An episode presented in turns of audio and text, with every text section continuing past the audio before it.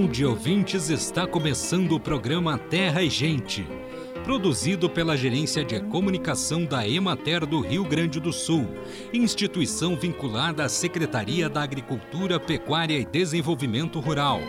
A apresentação é de Matheus de Oliveira, na técnica José Cabral. A leucemia é uma doença maligna, um tipo de câncer dos glóbulos brancos, geralmente de causa desconhecida. Na leucemia, as células sanguíneas fabricadas no interior dos ossos, na medula, sofrem mutações genéticas, transformando as células sanguíneas precursoras dos glóbulos brancos, glóbulos vermelhos e as plaquetas em células cancerosas com alta e desordenada multiplicação e geração de células imperfeitas e imaturas que não cumprem mais sua função biológica.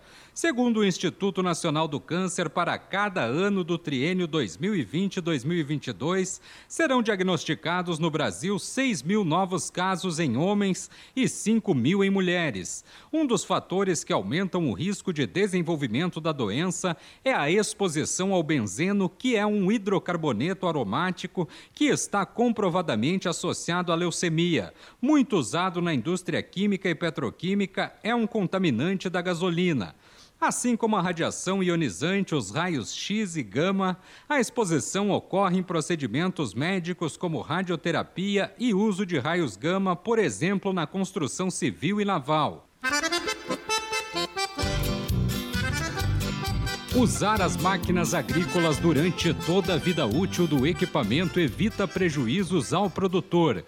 Quanto mais usar a máquina, menos custo fixo o produtor vai ter de pagar. Se não usar até o fim, pode depreciar o produto. Máquinas agrícolas como tratores podem durar em média entre 10 mil e 15 mil horas, dependendo da cultura e da intensidade de uso, o que irá influenciar no momento de manutenção ou de troca. O agricultor não pode tomar as decisões baseadas no que o seu vizinho faz. Cada situação é única e varia de acordo com o que acontece dentro da porteira. Para saber quando e o que fazer com o equipamento, os especialistas indicam duas coisas. Primeiro, seguir o manual do fabricante, que prevê as datas de manutenção de acordo com as horas de uso, igual à quilometragem de carros. E segundo, ter uma caderneta para controle das despesas com consertos, datas de revisão, gastos com combustível, entre outros dados. Acompanhe agora o panorama agropecuário. A soja avança no ciclo de desenvolvimento. 1% das áreas foram colhidas e 10% já está em maturação. A cultura apressa o ciclo com a estiagem e as perdas se intensificam em regiões onde não ocorreram chuvas. Lavouras em estágios reprodutivos são as mais críticas no momento, representando 83% do total implantado. O levantamento semanal de preços realizado pela Emater no estado identificou cotação média da saca com variação positiva de 0,69% em relação à da semana anterior, passando de R$ 194,60 para R$ 195,95. Há muita preocupação com relação aos contratos de entrega futura de soja nas cerealistas e cooperativas, pois as cláusulas contratuais são rígidas para casos de não entregar produto físico. Com isso, agricultores faturam seus estoques de safras anteriores para entrega ou adquirem o produto, o que, com o atual preço do mercado, torna a situação dramática. Em relação ao milho, assim como avança o ciclo e a colheita da cultura, intensificam-se as perdas. Do total implantado na safra, 57% estão colhidos. A redução na produtividade reflete em menor estoque do produto no estado, trazendo problemas de abastecimento para produtores de proteína e de gado de leite. O preço médio da saca do milho caiu 0,99%, passando de R$ 94,03 para R$ 93,10. O produto disponível em Cruz Alta ficou cotado a 100 reais. Nas regionais da Emater de Erechim e Santa Maria, a confecção de silagem já passa de 94%. Na de Ijuí, aumentou a incidência de lagarta do cartucho nas lavouras semeadas em janeiro, principalmente para a confecção de silagem. E agora, uma mensagem da Embrapa com Selma Rosana e William Galvão. Olá, ouvinte do sul do país! Já estamos no ar com mais uma edição do Prosa Rural para você. Que bom encontrá-lo aí ligado em sua emissora favorita para acompanhar o programa da Embrapa, que tem sempre algo especial para você que é produtor rural. Seja muito bem-vindo então! E saiba que hoje nós vamos falar sobre uvas. É, as saborosas uvas nacionais, com produção que já marca presença em praticamente todo o território brasileiro. Verdade! São 78 mil hectares de uvas do sul ao nordeste do Brasil. E a boa notícia é que desde o ano de 2019, os produtores de 21 estados brasileiros passaram a contar com o amparo do novo zoneamento agrícola de risco climático da uva. Sim, o tão aguardado ZARC Uva Nacional. Isso mesmo, o ZARC Uva agora é nacional. Se antes eram seis os estados, passaram a 21 cobertos por essa ferramenta, que está à disposição do produtor, tanto para a contratação de seguro rural, como também do Programa de Garantia da Atividade Agropecuária, o PROAGRO. Maravilha, hein? E super importante, pois por meio das características de clima, solo e cultura, o ZARC busca quantificar riscos climáticos como a seca, que pode ocasionar perdas na produção. Sim, e o ZARC Uva tem como agrupar os riscos climáticos por municípios e os períodos de brotação da videira. E como esse zoneamento foi ampliado para todas as regiões produtoras de uva do Brasil, não importa onde você esteja, o ZARC Uva Nacional te atende. Uau, gostou, hein, ouvinte? Então vamos até o município de Bento Gonçalves, no Rio Grande do Sul, onde está situada a Embrapa Uva e Vinho, pois é de lá o nosso convidado de hoje. Estamos falando do pesquisador Marco Antônio Fonseca Conceição, que é um dos responsáveis pela versão nacional do ZARC da uva. Ele vai explicar tudo o que é preciso conhecer sobre esse importante aplicativo, que daqui por diante, com certeza, será um companheiro inseparável do produtor de uvas. E para conduzir o nosso Um Dedo de Prosa, a jornalista Viviane Zanella. Bem, antes de a Viviane entrar, nós pedimos ao pesquisador para fazer um ligeiro resumo geral sobre o ZARC. Vamos lá? O zoneamento agrícola de risco climático, em geral, para qualquer cultura, ele é um zoneamento que busca identificar as regiões e os períodos do ano com maior risco climático para determinada cultura. A gente identifica para aquela cultura quais são os riscos climáticos, se os riscos são baixos, médios ou altos e, ao mesmo tempo, qual período do ano esses riscos são maiores. Isso para quê? Para orientar o produtor a plantar, no caso de culturas anuais, ou a, no caso de culturas como a uva, né, culturas perenes, a determinar o ciclo da cultura a se adequar àqueles períodos é, mais propícios, de menor risco climático para ela. Então, o zoneamento ele visa esse objetivo. Tudo o que evita risco para o produtor rural é sempre muito bem-vindo, hein, ouvinte? Mas não é só isso, não. O ZARC é mais ele é um suporte para o sistema público de crédito agrícola e principalmente para políticas públicas, como, por exemplo, o Proagro, Proagro Mais, e também ele serve de base para o seguro rural também. É tudo que o produtor precisa. E no caso da uva, quais são os principais riscos climáticos? Os principais riscos climáticos identificados para a uva são principalmente ocorrência de geadas e a ocorrência de secas, déficit hídrico em regiões onde ela não é irrigada. Existe também o risco de granizo, mas o zoneamento ele não tem trabalhado com granizo por algumas razões. Porque, primeiro, o granizo é muito pontual. Como é que foi isso? Fazer esses arque uva para todo o Brasil, um único sistema? O zoneamento anterior existiam seis estados, só que cada estado tinha o seu próprio critério o que dificultava muito isso. Então, a Bahia tinha um critério mais ou menos parecido com Pernambuco, mas era diferente de São Paulo, que era diferente do Paraná, que era diferente de Santa Catarina, que era diferente do Rio Grande do Sul. Então, você unificar esses critérios e, ao mesmo tempo, ampliar para outros estados que também plantam um, por exemplo, Minas Gerais não tinha zoneamento. E é um estado que tem uma viticultura importante. E o que a Embrapa fez, então? Embrapa procurou é, identificar os critérios fundamentais e estabelecer índices que pudessem ser utilizados no Brasil inteiro e que fossem coerentes com a realidade de todas as regiões, naturalmente. A gente, quando vai propor um novo índice, um novo zoneamento, a gente faz reuniões de validação junto a produtores e técnicos de várias regiões produtoras para ver se os critérios têm sentido. Né? Então, realmente foi um desafio unificar os critérios para que pudesse ser utilizado um só zoneamento para o país inteiro, que é o objetivo do zoneamento é, agrícola de risco climático em geral, né, para facilitar a, a, política agrícola no Brasil como um todo. Né? Um desafio tanto que significa muito mais segurança para o amigo produtor. É, e o nosso ouvinte vai acabar um craque no que diz respeito ao zoneamento de risco climático da uva. Em culturas anuais, né, a época do plantio é fundamental. E no caso da videira, o que, que é levar levado em consideração? O critério que foi utilizado foi qual o período de brotação mais adequado para a cultura ao longo do ano. Então foram estabelecidos os decêndios, quer dizer, períodos de 10 dias de menor risco climático para a brotação da cultura ao longo do ano.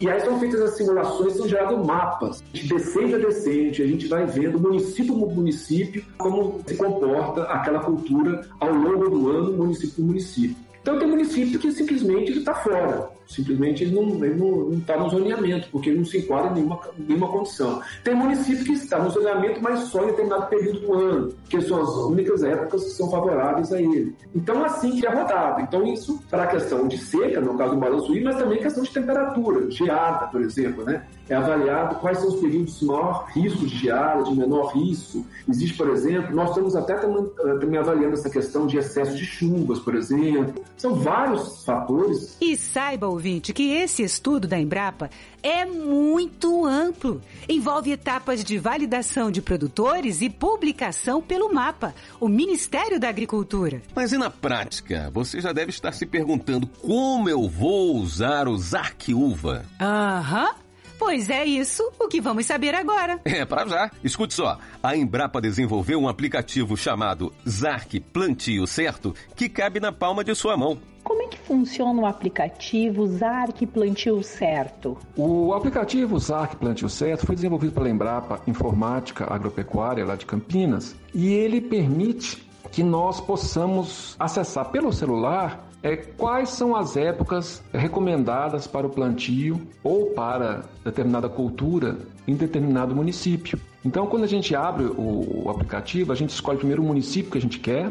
Ali no município tem todas as culturas né, que estão ali no zoneamento para aquele município. A gente escolhe uma determinada cultura e aí ele vai abrir e vai mostrar quais são as épocas mais adequadas, conforme o tipo de solo que a gente tiver. Se é um solo mais arenoso, mais de textura média ou mais argiloso. Então ali tudo, mas é muito simples de ser utilizado. É, as informações antes eram bem mais difíceis, mais complicadas de serem obtidas, né? E, o aplicativo facilita muito. Então o produtor está num determinado município, ele escolhe a cultura, ele vê qual a época melhor para o plantio daquela cultura, ou então, no caso da uva, por exemplo, qual a melhor época de brotação, que tem menor risco para a cultura. Então, é, conforme o tipo de solo também, porque também o solo vai influenciar principalmente na questão de, de retenção de água para a cultura. E para você contar com todos esses detalhes na palma de sua mão, baixe o aplicativo Zarc Plantio Certo para celulares ou tablets. E o melhor, tem versões tanto para o sistema Android como para o sistema iOS. Agora conta pra gente, pesquisador Marco Antônio.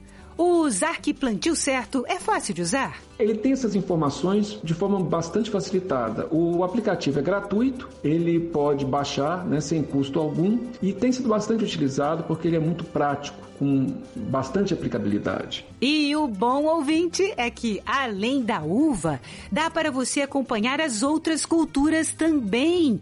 Tudo com um único aplicativo, que agora você já sabe qual é o Zarc Plantio Certo. O zoneamento da uva demorou, hein, a chegar à sua região. E por incrível que pareça, aqui na região já tinha zoneamento ZARC, né? Por exemplo, para abacaxi, para melão, melancia, para citros, para mamão. Então, culturas assim com uma área bem menos significativa e não tínhamos para uva. Então, a Imater aqui da região, juntamente com prefeituras, com o pessoal da iniciativa privada e o apoio muito importante, sem dúvida, da Embrapa Uva e Vinho. Na época era o Dr. Lucas Garrido, que era o chefe geral da Embrapa, também encaminhou documentação para o Ministério da Agricultura, solicitando a inclusão então da nossa região no zoneamento agrícola de risco climático para uva, no caso uva americana ou híbridas. Né? A nossa região não é apta para o cultivo de uvas viníferas, né? por problemas de falta de frio.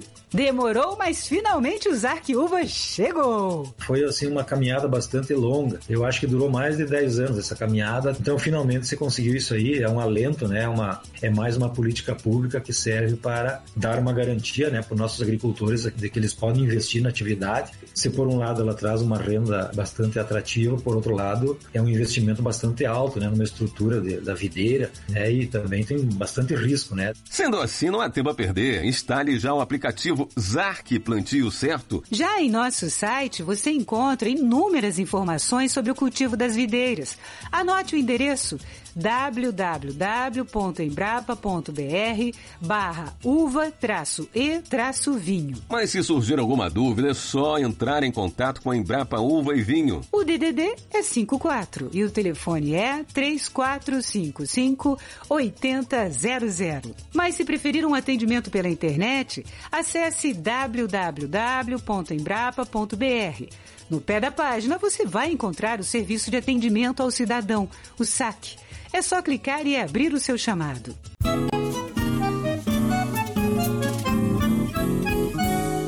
Este espaço é uma parceria da Emater do Rio Grande do Sul com o Embrapa.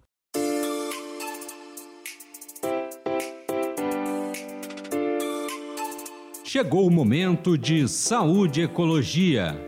De acordo com a nova classificação da CID-11, a síndrome de Asperger se tornou parte do transtorno de espectro autista, sendo considerada um tipo de autismo brando.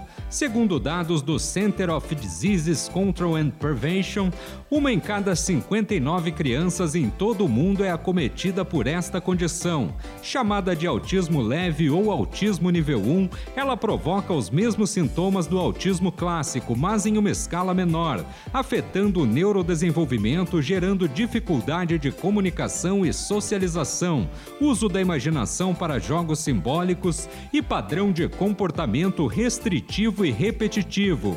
O transtorno pode ser identificado na infância, sendo mais comum em meninos do que em meninas e não tem relação com etnia ou raça, nem com padrão social, afirma a doutora Daniele Admoni, psiquiatra da infância e adolescência na Escola Paulista de Medicina da Unifesp e especialista pela Associação Brasileira de Psiquiatria.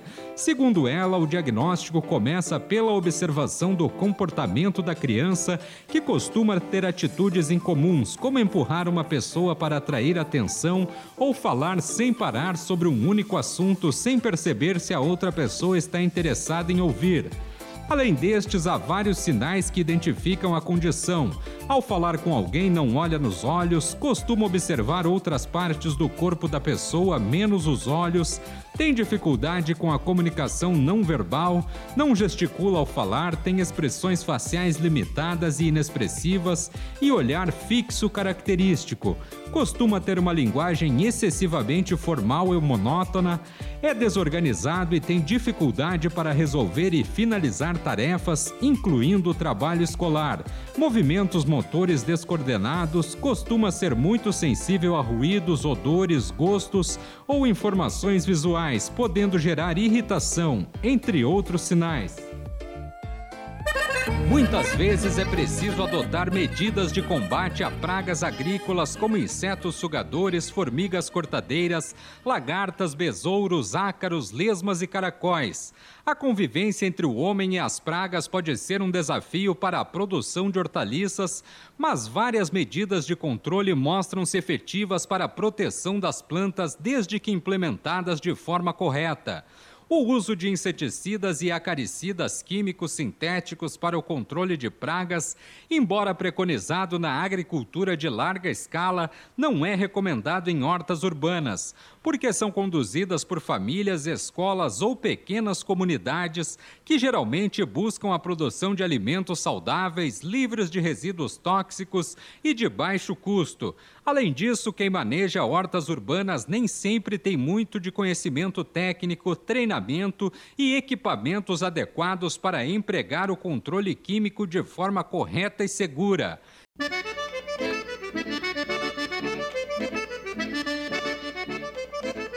Confira os preços recebidos pelos produtores do Rio Grande do Sul na última semana. Arroz em casca, saco de 50 quilos, preço menor 60 reais, preço maior R$ 79,20. Preço médio R$ 70,05. Feijão, saco de 60 quilos, preço menor 260 reais, preço maior 360 reais, preço médio R$ 286,07. Milho, saco de 60 quilos, preço menor R$ 85,00, preço maior R$ 97,50, preço médio R$ 93,10. Soja, saco de 60 quilos, preço menor R$ 192,00, preço maior R$ 200,00, preço médio R$ 195,95. Trigo, saco de 60 quilos, preço menor R$ 84,00, preço maior R$ 87,00, preço médio R$ 85,43. Boi para abate o quilo vivo com prazo de pagamento de 20 a 30 dias, preço menor R$ 9,50, preço maior R$ 11,50, preço médio R$ 10,98. Búfalo quilo vivo, preço menor R$ 9,00, preço maior R$ 11,00, preço médio R$ 9,82. Cordeiro, quilo vivo, preço menor R$ 8,84, preço maior R$ 11,00, preço médio R$ 9,88. Suíno tipo carne, quilo vivo, preço menor R$ 4,10, preço maior R$ 5,80, preço médio R$ 5,06. Vaca para abate, o quilo vivo com prazo de pagamento de 20 a 30 dias, preço menor R$ 7,50, preço maior R$ 10,65, preço médio R$ 9,82.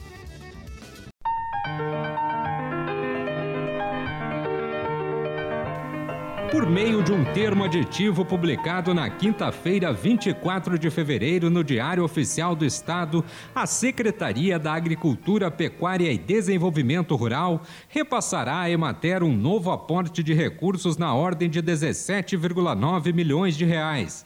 O valor complementará os 185 milhões que já tinham sido garantidos pela Secretaria à instituição ao longo do exercício fiscal de 2022 conforme estabelecido pelo contrato de prestação de serviços assinado entre as partes. E é sobre isso que a repórter Ellen Bonou conversa com a secretária Silvana Covatti e o secretário adjunto Luiz Fernando Rodrigues Júnior. Secretária Silvana, então o que, que, representa então esse aditivo aí, essa importância né, dessa parceria aí da Secretaria da, com a Emater? Olha, eu fico muito feliz de estar aqui junto com o secretário adjunto, uh, de nós anunciarmos esse aditivo que é de grande importância para que a gente possa fortalecer o trabalho da Emater junto ao nosso produtor rural. E neste conjunto, nós, como Secretaria da Agricultura, junto com a Emater, o presidente Edmilson, todos os diretores técnicos, uh, todos os diretores, todos os componentes do quadro da Emater, uh, junto à Secretaria da Fazenda, ao governo do Estado, o governador Eduardo Leite, buscamos esse aditivo uh, para acrescentar e fortalecer fortalecer o trabalho de todos que fazem, de todo o grupo da Emater que fazem junto ao nosso produtor. E hoje por alegria nossa, é uma, um aditivo aonde nós buscamos, desde a época do ex-secretário Covat Filho, que também foi um lutador pela classe da Emater, pela, pelos parceiros da Emater, nós estamos uh, colocando um, mais um dinheiro no valor de 17, 18 milhões, junto aos 185 milhões que já o Covat Filho conquistou. Então, isso é para fortalecer o trabalho, para uh, eu diria, para incentivar cada vez mais que todo nosso grupo da Emater continue fazendo esse trabalho belíssimo que estão fazendo para o nosso produtor. Luiz Fernando, então, de onde vem esse aditivo, né? E o que, que ele vai trazer aí, os benefícios também, como a secretária falou, para fortalecer né, o trabalho da extensão rural? Claro, é super importante a gente frisar que essa garantia desses recursos em matéria orçamentários para esse ano de 185 milhões, eles foram fruto já de uma conquista que no ano de 20 fez com que a Emater tivesse perenidade, continuidade, segurança jurídica em continuar prestando serviços para o Estado. A PGE estabeleceu que a Emater era a nossa prestadora de serviços definitivo de ATERS no Estado. Esses recursos de 185 milhões já garantidos à época pelo secretário Covati Filho, eles estavam sendo demandados pela Emater um pouco mais, um pouco mais para fechar as contas, um pouco mais para conseguir operar tecnicamente bem. E neste ano, secretária, com os recursos que o Avançar disponibilizou, o aumento das necessidades de serviços com açudes, poços, cisternas, a matéria é importantíssima. E na soma desse, desse, desse, desse agigantamento de trabalho, a Emater toma um volume muito importante. E, com, e aí justificamos os mais 17,9 milhões de reais que foram deferidos pela Juncoff, publicados no Diário Oficial de hoje e que darão segurança jurídica para que a Mater feche o ano de 2022 no azul com um fluxo de caixa adequado. Bem, amigos, hoje nós vamos ficando por aqui. Esperamos por vocês na próxima semana com mais um programa Terra e Gente. Um bom dia para todos.